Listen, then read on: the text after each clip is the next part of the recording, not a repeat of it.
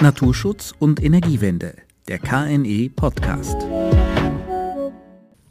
Für die Solarenergie bestehen ambitionierte Ausbauziele. Um den damit verbundenen Flächendruck zu mildern, gibt es zahlreiche Vorschläge und Projekte zur Integration des Artenschutzes in Photovoltaik-Freiflächenanlagen.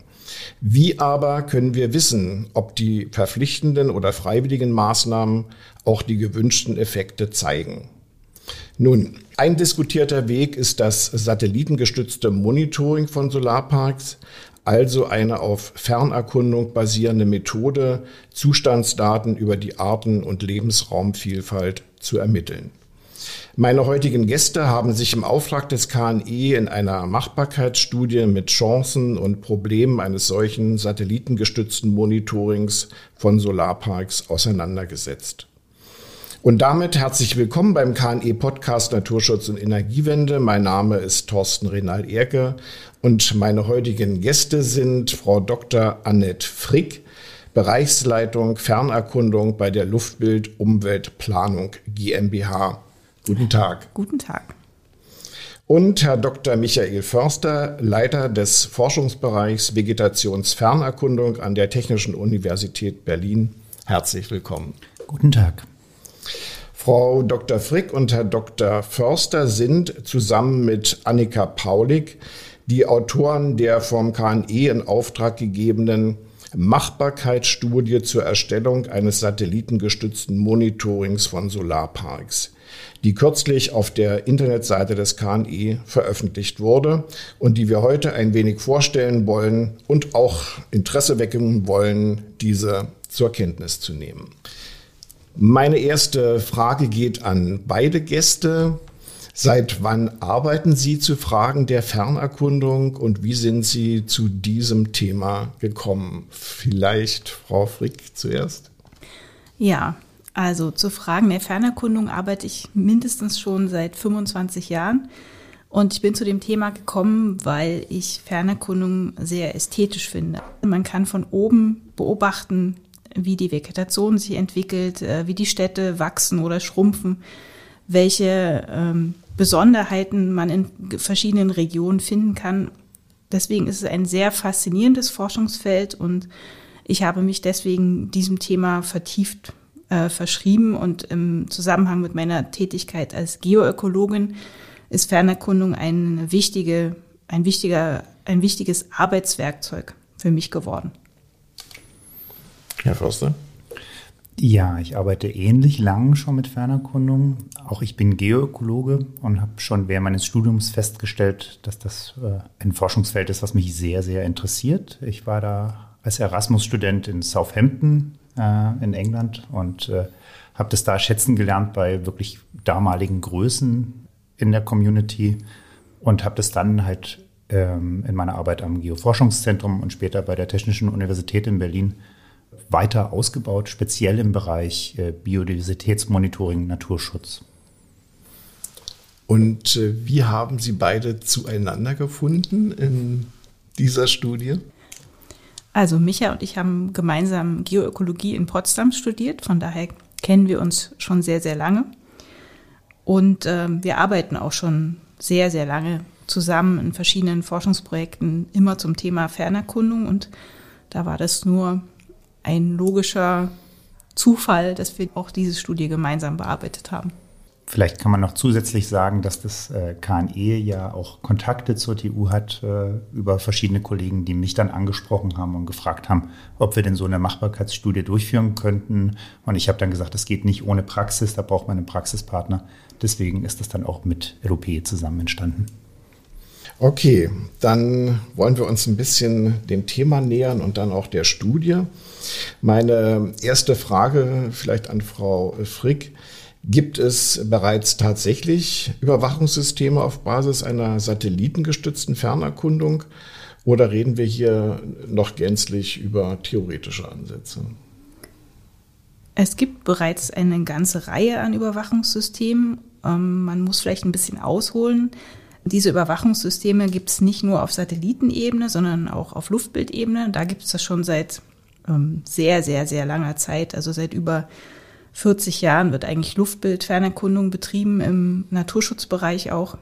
Satellitengestützte Systeme waren lange eher hm, so in der mittleren Auflösungsstufe unterwegs. Das war damals noch nicht so interessant für Naturschutzfragestellungen.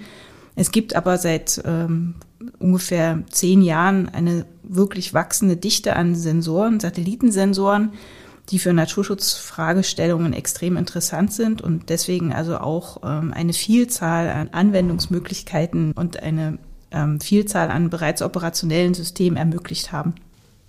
Da möchte ich nochmal ergänzen. Zum Beispiel kennt man sicherlich die gemeinsame Agrarpolitik, die GAP der Europäischen Union, wo sehr viele Parameter äh, speziell des Naturschutzes innerhalb der Landwirtschaft mit Fernerkundung abgeleitet und kontrolliert werden können. Aber auch im Bereich von Natura 2000, also im direkten Naturschutzbereich, gibt es durchaus schon funktionierende und etablierte Monitoring-Systeme mit Fernerkundung. Gut, wir sind also nicht im Bereich der Theorie, sondern im Bereich der tatsächlichen praktischen Anwendung. Daher dann auch meine nächste Frage an Herrn Förster vielleicht. Äh, welche Technologien stehen heute oder demnächst zum satellitengestützten Biodiversitätsmonitoring zur Verfügung und äh, welche technischen Restriktionen muss man für den Einsatz in Solarparks äh, zur Kenntnis nehmen? Das ist ja eine äh, sehr weitreichende Frage und deswegen müssen wir vielleicht erst noch einmal skalieren, was es alles für Fernerkundungsdaten gibt. Es gibt zum einen Satellitendaten, die sind häufig frei verfügbar aber die haben eine geringere räumliche Auflösung. Sprich, man sieht weniger Details an der Erdoberfläche. Da muss man auf jeden Fall die Copernicus-Mission der ESA, der Europäischen Raumfahrtagentur, nennen, die das wirklich äh, hervorragend bereitstellt. Aber für Solarparks kann das häufig einfach nicht genau genug sein von dem Detailgrad, den wir benötigen. Deshalb gibt es Luftbilder, da hat Annette ja eben schon gesagt, dass es die schon sehr lang gibt. Die werden nicht immer kostenfrei zur Verfügung gestellt. Manche Bundesländer machen das, wo man dann schon in einem Bereich von bis zu 10 cm Auflösung sehr genau Details sehen kann. Und wenn man dann noch genauer hinsehen möchte, dann gibt es die Drohnenaufnahmen, die man ja, von denen man ja ganz häufig hört, häufig in anderen Bereichen, aber auch im Naturschutz können die natürlich eingesetzt werden wo wir dann mit einer sehr, sehr hohen Detailschärfe auch Biotope erkennen können und auch deren Zustand. Das Problem ist, je höher diese Auflösung wird, je höher der Detailgrad, umso höher sind, umso größer sind die Datenmengen und umso kostenintensiver wird die Auswertung und auch die Speicherung der Daten. Dazu kann ich noch ergänzen, dass es auch in den letzten Jahren einen starken Sprung in den äh, Auswertungstechnologien gegeben hat, diese ganzen Daten auch äh, automatisiert auszuwerten. Stichwort KI ist ja gerade in aller Munde. Das wird natürlich auch für Fernerkundungsanwendungen verwendet und sehr erfolgreich auch eingesetzt. Das heißt, dass also die, die Fülle an Informationen alleine für Deutschland gibt es mittlerweile 18 Petabyte an Satellitendaten nur aus der Copernicus-Mission für Sentinel-1 und 2. Diese riesige Datenmenge äh, automatisiert auszuwerten, da bietet sich natürlich KI geradezu an und damit sind auch viele neue Anwendungsfelder entstanden, die man vor zehn Jahren vielleicht noch gar nicht so erkannt hat. Ja, wir wissen jetzt, welche Technologien zur Verfügung stehen. Angewendet werden sie ja für ein effektives Biodiversitätsmonitoring. Da stellt sich natürlich auch die Frage, welche Daten brauchen wir eigentlich, um effektiv ein Biodiversitätsmonitoring durchführen zu können. Wir brauchen unbedingt Informationen zu den ähm, Habitaten. Das heißt, eine wirklich relevante Datenebene, die wir erheben wollen, sind Biotoptypen. Ein Biotoptyp könnte man als Komplexindikator für Biodiversität äh, beschreiben, weil im Biotoptyp äh, sowohl die ähm, Pflanzengesellschaften als auch die Nutzung äh, des Biotoptyps ähm, inbegriffen sind. Also wenn wir zum Beispiel über extensives, trockenes Grünland äh, sprechen, dann ist das ein Biotoptyp, der ähm, sehr artenreich sein kann und der wirklich interessant ist für naturschutzfachliche Fragestellungen. Und diesen Biotoptyp möchten wir natürlich fernerkundlich erfassen. Man kann aber nicht nur Biotoptypen fernerkundlich erfassen, sondern auch Biotopelemente, wie zum Beispiel Lesesteinhaufen oder äh, Feldgehölze oder dominant wachsende äh, Pflanzenarten. Also wenn wir zum Beispiel an Brennnesselgebüsche denken, dann sind das natürlich Arten, die alle anderen eher verdrängen und deswegen äh, homogene Gruppen bilden. All diese Informationen können wir fernerkundlich ähm, erfassen und auch in unterschiedlichen Detailtiefen auf ähm, ihre Relevanz für Biodiversitätsmonitoring untersuchen. Und äh, welche dieser Daten können realistischerweise durch äh, Fernerkundung erhoben werden? Muss man die Erwartung hier möglicherweise etwas dämpfen oder kann man sehr optimistisch sein? Natürlich wollen wir immer sehr optimistisch sein und sehr viel herausfinden mit Fernerkundungsdaten. Wenn man das sehr lang macht, dann ist man natürlich immer enthusiastisch und freut sich auch über die Bilder. Allerdings muss man die Erwartungen schon ein wenig trüben, weil wie mit allen äh, datenbezogenen Analysen hängt es von der Intensität der Auswertung ab. Wenn ich sehr intensiv Daten auswerte, kann ich fast alles auch mit Fernerkundungsdaten erheben. Dafür brauche ich aber sehr viele Kartierungen aus dem Feld und ich brauche vor allen Dingen sehr viel Zeit, um diese dann auch wieder auf die Fernerkundungsdaten ähm, zu adaptieren. Das gelingt in wissenschaftlichen Publikationen zum Biodiversitätsmonitoring mit Fernerkundungsdaten sehr, sehr gut. Wenn man das aber praktisch machen möchte, auf großen Flächen anwenden möchte, wie zum Beispiel auf allen Solarparks in Deutschland, da sieht die Sache schon anders aus, weil da muss man ja auch wieder ökonomisch effizient arbeiten. Ergänzend möchte ich noch hinzufügen, dass also Feldarbeit dadurch nie ersetzt werden kann, weil einfach ähm, sehr viele wirklich wichtige Arten nur sehr spärlich wachsen. Wenn man sich mal vorstellt, so eine Wiese, die mit äh, zahlreichen Blühpflanzen, Blütenpflanzen durchsetzt ist, dann äh, wird mit Fernerkundungstechnologien nie jede einzelne Art erfasst werden können. Das kann man eben nur ähm, im Gelände durch erfahrene Artkartierer. Aber das muss auch nicht immer in jedem Falle so gemacht werden, weil wir eben diesen flächendeckenden Aspekt unbedingt betrachten wollen. Und von daher ist also eine Kombination aus Felderhebung und Fernerkundung immer eine sehr hilfreiche Variante. Also nur, nur in Anführungszeichen ein Element in diesem äh, Monitoring. Das äh, führt mich zur zentralen Frage Ihres Gutachtens. Sie haben ein Drei-Ebenen-Monitoring-Konzept vorgeschlagen. Können Sie beide das in gebotener Kürze für unsere Zuhörerinnen und Zuhörer umreißen? Wir versuchen es mal. Mhm. Weil wir ja auch schon viel erzählt haben, wird es gar nicht so schwer. Also, das sind drei Ebenen. Ich fange mit der gröbsten ähm, und damit auch preiswertesten, aber auch flächendeckenden Ebene an. Die nennt sich bei uns Hintergrundmonitoring.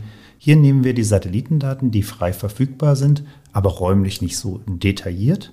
Die können uns aber Hinweise geben, erstmal darüber, wo überhaupt PV-Anlagen aufgestellt wurden in letzter Zeit und das auch immer relativ zeitnah. Und zum Zweiten können sie uns auch Hinweise geben, erstens über die Nutzung, also wird da gemäht, wie häufig wird da gemäht ähm, und Weiterhin können wir noch Aussagen treffen darüber, ob vorher eine ähm, Landnutzung da war, die interessant war oder ob da ein Intensivacker war, was ja schon auch eine Rolle spielt, ob wir schon Biodiversität bei der Einrichtung der PV-Anlage verloren haben. Als zweites gibt es ein sogenanntes landesweites Monitoring. Hier ist eher das Bundesland gemeint. Wir nehmen Luftbilder und können darüber äh, Solarpark-Parameter herausfinden. Ähm, also sprich, wie äh, groß ist der Abstand zwischen den einzelnen Reihen der Panels, wie hoch sind sie, das kann man auch herausfinden mit den Luftbildern. Ähm, aber auch äh, gibt es bestimmte Biotope und wo sind diese Biotope angelegt. Da geht es dann meist über Biotope, die schon relativ gut zu erkennen sind, wie die schon genannten Lesesteinhaufen, wie Gehölze, und die kann man dann auch schon ganz gut unterscheiden. Wenn man es noch genauer wissen möchte, dann müsste man in das Stichprobenmonitoring gehen. Das wäre dann drohnengestützt. Hier müsste man also wirklich hinfahren mit der Drohne, eine Überfliegung machen und dann kann man auch genauere Informationen über die Qualität einzelner Biotope treffen. Das ist aber dann natürlich sehr kostenintensiv. Und wir schlagen äh, in unserem Gutachten vor, dass man das eventuell über eine Zertifizierung implementieren könnte. Also sprich, wenn ein Solarparkbetreiber ein bestimmtes Label haben möchte als äh, Biodiversitäts-Solarpark, dann könnte er das äh, über diese Zertifizierung auch durchführen. In, äh, in welchen Abständen müssten denn diese Daten erhoben werden? Sie sagten ja vorhin, äh, man kann sehen, ob gemäht wurde oder nicht. Also muss man ja in bestimmten Abständen da die Daten erheben. Das kann ich gerne beantworten. Zur Maat und zur Maathäufigkeit würde man Sentinel-2 Satellitendaten verwenden. Die werden alle drei bis fünf Tage aufgenommen und bieten damit eine sehr enge Zeitreihe, sodass man eben über geeignete Vegetationsindizes ableiten kann, ob auf einer Fläche gemäht wurde und äh, wie oft gemäht wurde und zu welchem Zeitpunkt. Das heißt, damit kann man schon sehr interessante Hinweise gewinnen über die Intensität einer Grünlandnutzung zum Beispiel. Dankeschön. Wir haben es ja hier mit äh, der Erhebung von Daten zu tun. Wo Daten erhoben werden, stellt sich immer auch die Frage nach dem Datenschutz. Welche Rolle spielt beim Einsatz der Fernerkundung der Datenschutz? Wer darf die erhobenen Daten nutzen und wer nicht? Also Datenschutz ist natürlich auch hier von Relevanz. Das kommt wieder auf die Art der Daten an, also vor allen Dingen auf die räumliche Auflösung. Die Satellitendaten, von denen wir hier sprechen, mit einer Auflösung von 10 bis maximal 1 Meter, äh, unterliegen eigentlich keinen datenschutzrechtlichen äh, Bestimmungen. Schwieriger wird es bei sehr hoch aufgelösten Daten. Ähm, die Luftbilder, die durch die Landesbefliegung turnusmäßig erhoben werden, haben meistens eine Auflösung von 20 Zentimeter. Auch diese haben keine datenschutzrechtlichen Beschränkungen. Sollte die Auflösung unter 10 Zentimeter liegen, braucht man also die Erlaubnis des Flächeneigentümers, diese Daten zu erheben und auch weiter zu verarbeiten. Das heißt, möchte man eine Drohnenaufnahme zum Beispiel verwenden für das Monitoring, dann muss man in jedem Fall die Genehmigung des Eigentümers einholen. Ich kann noch kurz ergänzen, also bei Drohnenaufnahmen wird es schon komplizierter, weil es gibt eine ganze Reihe rechtliche Vorgaben, die seit 2020 von der EU implementiert wurden. Man darf zum Beispiel nicht über größeren Personenansammlungen äh, äh, fliegen und aufnehmen. Man darf auch nicht zu nah an äh, Straßen fliegen. Flugplätze sind sowieso nicht möglich. Und äh, weiterhin ist es auch verboten, erst einmal über Naturschutzgebieten äh, oder Natura 2000 Gebieten Überflüge zu machen. Da kann man Ausnahmegenehmigung bekommen, wenn es im Interesse des jeweiligen Naturschutzgebietes ist. Wer erteilt diese? Die Was? untere Naturschutzbehörde erteilt die Ausnahmegenehmigung. Mhm. Okay, Schon mehrfach ist ja gefallen, dass diese ähm, Datenerhebungen natürlich auch äh, irgendwie einen Kostenfaktor haben. Wie teuer wird der Einsatz von satellitengestützter Fernerkundung? Ist das äh, auch in der Regel bezahlbar oder nur in äh, Pilotprojekten? Das hängt wieder von der räumlichen Auflösung ab. Ähm, das Hintergrundmonitoring würde ja vor allen Dingen Satellitendaten verwenden, die kostenfrei zur Verfügung stehen. Da ist das limitierende Element eher die Technik, die man braucht, um die Daten auszuwerten. Das heißt, man müsste eben die Rechenkapazität und vor allem auch die Expertise mitbringen, um diese Daten auswerten zu können. Die Rechenkapazität steht in Deutschland eigentlich mit einer Cloud-Plattform zur Verfügung, die heißt code.de und ist für alle Behörden kostenfrei nutzbar, sodass also die Rechenkapazität in dem Fall auch nicht das Problem darstellen müsste. Dagegen geht es also eher darum, die notwendige Expertise äh, für die Auswertung zu haben. Ähm, auf der Landesebene ist also der Kostenfaktor für die Luftbilddaten auch nicht so groß, weil die ähm, turnusmäßig alle ein bis zwei Jahre erhoben werden von der Landesvermessung normalerweise. Das heißt also, auch auf Landesebene sind die Daten nicht das Problem, sondern hier ist auch wieder eher die Auswertung und die Expertise für die Auswertung ein, ein limitierender Faktor. Teurer wird der Einsatz, äh, wenn man eben Drohnendaten benutzen möchte, weil da aufgrund der schwierigeren Genehmigungslage eine längere Vorbereitungszeit notwendig ist, dann muss die Drohnenaufnahme gemacht werden vor Ort und äh, ausgewertet werden. Also das wäre der teuerste Teil des Monitorings. Ja, dann kommen wir schon zur, zu meiner Schlussfrage. Sie haben jetzt äh, eine sehr interessante, lesenswerte Machbarkeitsstudie erstellt. Gibt es weiteren Forschungsbedarf? Wozu sollte man noch Klärungen herbeiführen? Von einer Universität kommend ist es natürlich ganz klar, dass wir sagen, dass mehr Forschungsbedarf da ist, aber der ist auch wirklich da. Zum einen, weil wir wirklich in diesem Bereich künstliche Intelligenz Durchbrüche erreicht haben, auch innerhalb der Fernerkundung, die bis vor wenigen Jahren noch gar nicht möglich erschienen. Also wir können jetzt auch mit räumlich sehr hoch aufgelösten Daten sehr gute Ergebnisse in einer angemessenen Zeit erzielen. Das war bisher noch nicht so möglich. Weiterhin ähm, sind am Horizont auch schon wieder neue Sensoren angekündigt, speziell von der äh, Europäischen Raumfahrtorganisation, die dann im Bereich hyperspektral, also mit sehr, sehr vielen spektralen Bändern, oder im Bereich Laserscanning ähm, neue Möglichkeiten bieten, um auch wieder Biodiversitätsmonitoring durchzuführen. Ich möchte noch ergänzen, dass es ähm, ein sehr spannendes Forschungsfeld sein wird, Citizen Science Daten zu integrieren, wie zum Beispiel Daten der vielleicht bekannten Flora Incognita App, wo ähm, also auch interessierte Laien Artdaten sammeln und auswerten können.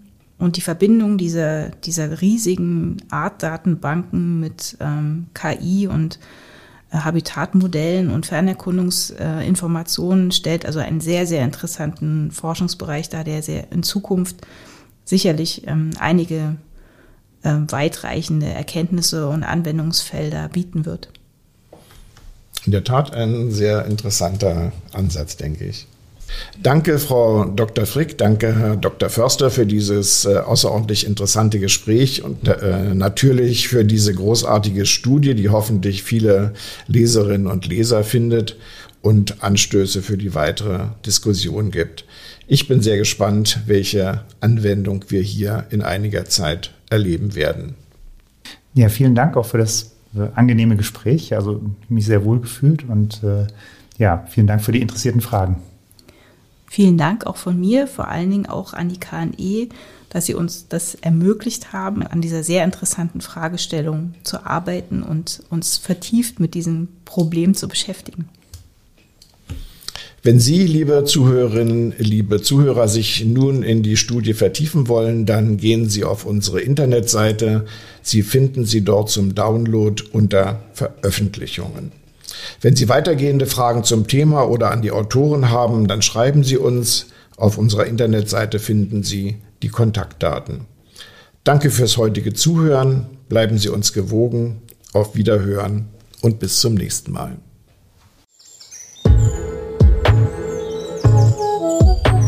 Naturschutz und Energiewende, der KNE Podcast.